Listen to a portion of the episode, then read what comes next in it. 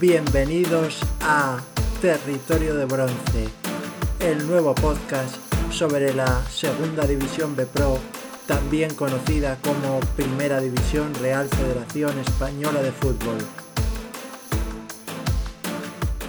Muy buenas, encantados de estar con vosotros un podcast más. En este podcast número 11 es el turno del análisis de la segunda jornada para aquellos equipos que están peleando por entrar en la segunda división B Pro, primera división Real Federación. En el grupo 1, el Deportivo de La Coruña perdió 1-0 contra el Langreo, un partido que la verdad no mereció perder, jugó decentemente el conjunto coruñés y el Langreo pues tuvo suerte en una de sus pocas llegadas para marcar el gol de la victoria. Con este partido el Deportivo de La Coruña sigue primero con 32 puntos pero se le acercan peligrosamente Numancia y Racing de Ferrol. El Langreo se pone con 28 puntos y a tan solo 3 puntos de la segunda plaza que le daría opción a estar en la segunda B Pro el año que viene. Los otros resultados del grupo, Numancia 3, Racing de Ferrol 1, un partido que permite al Numancia superar al Racing de Ferrol y sin lugar a dudas pues buenas noticias para el conjunto soriano que ha tenido una irregular primera fase pero que en esta segunda fase ha ganado los dos partidos que ha jugado. El Racing de Ferrol veremos a ver si es capaz de reaccionar en los próximos partidos y reponerse de esta derrota, porque a día de hoy se quedaría fuera de los playoffs, es tercero con 30 puntos. Y por último, tenemos el Marino del Banco 0 con Postela 0, un resultado que la verdad es que no satisface a ninguno de los dos equipos, que están muy lejos de los puestos que dan derecho a jugar a la segunda B Pro y parece muy difícil que consigan llegar. Compostela es quinto con 26 puntos y el Marino del Banco es colista con solo 23 puntos. En el grupo 2 hay que destacar primero la victoria del Real Unión de Irún 0-2 en el campo de los Asuna Bay, que permite al conjunto Irundarra continuar en la primera posición. Tiene un coeficiente de 1,77 y 39 puntos. El filial rojillo que no consigue acercarse a los puestos de cabeza y es cuarto con un coeficiente de 1,35 y 27 puntos. Racing de Santander y Tarazona que empataron a 2, un Racing de Santander que venía de haber descansado la anterior jornada y que tras ese empate sigue segundo con 1,71 de coeficiente y 36 puntos. Por su parte el Tarazona es sexto clasificado con un coeficiente de 1,25 y 25 puntos. Y parece complicado que pueda entrar en los puestos que dan derecho a la segunda B Pro. Por último, el Club Deportivo Ebro perdió 0-2 frente al Arenas de Guecho, un resultado que le aleja de la segunda plaza y que permite al Arenas de Guecho soñar con un milagro. Es verdad que lo sigue teniendo francamente complicado, pero bueno, opciones matemáticas a día de hoy tiene el conjunto vasco. Club Deportivo Ebro tiene un coeficiente de 1,45 y 29 puntos y se mantiene en la tercera plaza, mientras que el Arenas de Guecho, que es quinto, tiene un coeficiente de 1,32 y 29 puntos. El Laredo descansó en esta jornada y sigue colista con un coeficiente de 1,19 y un total de 25 puntos. En lo que respecta al grupo tercero, el Cornellá sigue líder con un coeficiente de 1,5 y 33 puntos, pero ha decepcionado bastante porque solamente fue capaz de obtener un empate en el campo del colista, la Nucía, que tampoco consigue gran cosa con este empate, puesto que continúa ocupando la última plaza del grupo tercero con un coeficiente de 1,2 y 24 puntos.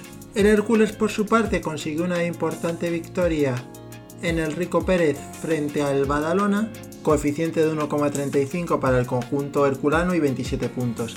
Mientras que el Badalona es tercero con un coeficiente de 1,41 y 31 puntos. Ha perdido una buena ocasión para haber accedido a la segunda posición y veremos en las próximas jornadas cómo es su desempeño.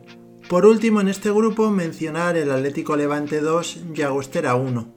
Tras este resultado, el Atlético Levante, que sigue sexto con un coeficiente de 1,25 y 25 puntos, parece poco probable que consiga llegar a los playoffs de segunda B, pero bueno, apurando hasta el último momento sus opciones. Y por su parte el Llagostera, pues que tiene una pequeña decepción, puesto que está cuarto con 1,38 de coeficiente y 29 puntos. En un partido que de haber ganado, pues le hubiera permitido acercarse a la segunda plaza, que ocupa en estos momentos el Lleida Sportiu, que descansó esta jornada. En el grupo cuarto, el Sevilla ha perdido la ventaja que tenía sobre el balón pedicalinense, empató a cero en su casa contra el Tamaraceite y está primero empatado con la Balompédica Linense con 34 puntos. El Tamaraceite es cuarto con 28. Un empate que es verdad que tampoco le sirve de mucho, pero bueno, por lo menos logra sumar en un campo muy difícil.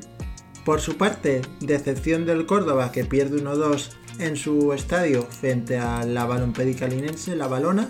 Un partido que empezó ganando, se adelantó en la primera parte, pero luego en la segunda parte consiguió remontar el conjunto gaditano que gracias a esta victoria se coloca en la primera posición empatado como comentábamos antes a 34 puntos con el filial sevillista. El Córdoba por su parte es tercero con 30 puntos a 4 ya de los puestos que dan derecho a jugar la Pro y también a priori con el golaveras perdido frente a la balona. En el grupo cuarto el último resultado ha sido el del partido que enfrentó a el Real Murcia que venció frente al Cádiz por dos goles a uno. Un encuentro que permite al conjunto murciano empatar a puntos al Tamaraceite, 28 puntos para ambos, compartiendo la cuarta plaza. Y seguir creyendo, es verdad que está ahora mismo a 6 de la segunda plaza, pero bueno, todo es posible para el Murcia si es capaz de hacer un final de temporada excepcional, eso sí. Y en cuanto al Cádiz B, pues ya le podemos dar por descartado, puesto que está a 11 puntos de los puestos de cabeza y quedan solo 12 por disputarse. Una pena, Cádiz B sexto con 23 puntos y casi con toda seguridad la próxima jornada será equipo de Segunda Real Federación. Por último, comentaros cómo está la situación en el grupo quinto. Un grupo donde se han producido dos victorias importantes a domicilio. Por un lado, el Rayo Majadahonda ganó 1-2 en el campo del Don Benito, una victoria que le permite seguir líder con 34 puntos. El Don Benito es quinto con 24 puntos y se aleja a 6 puntos de los puestos que dan derecho a jugar la Pro la próxima temporada. Villanovense perdió contra el Atlético Baleares 0-2, un partido que permite al conjunto balear empatar a puntos al villanovense, pero se sitúa por encima en la segunda plaza, puesto que tiene el golaveras de momento ganado. Así que mala jornada para los equipos pacenses en este grupo quinto. En cambio, el otro equipo extremeño, el Mérida, consiguió una victoria por 3-0 frente al Navalcarnero, que es el colista del grupo, con 20 puntos.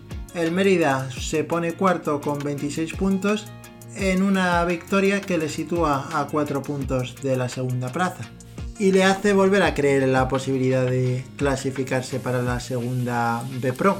Con esto damos ya por finalizado el análisis de la segunda jornada para los equipos que están peleando por llegar a la segunda B Pro Primera Real Federación.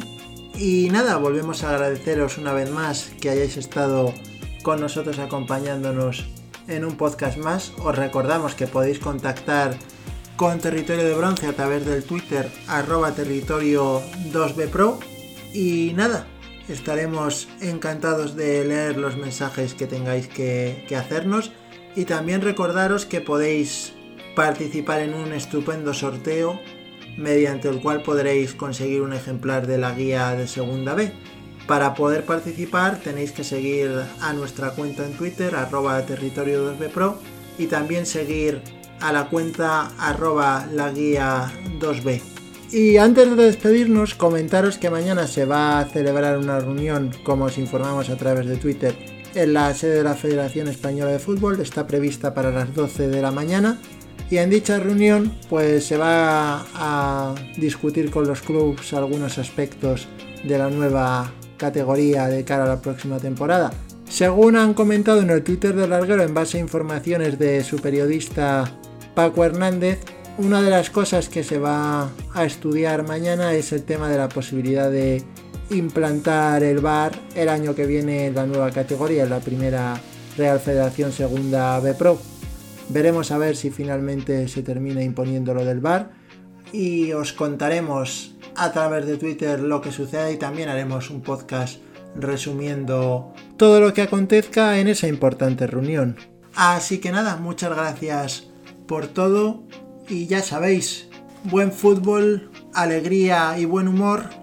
Cuidaros mucho amigos, un saludo.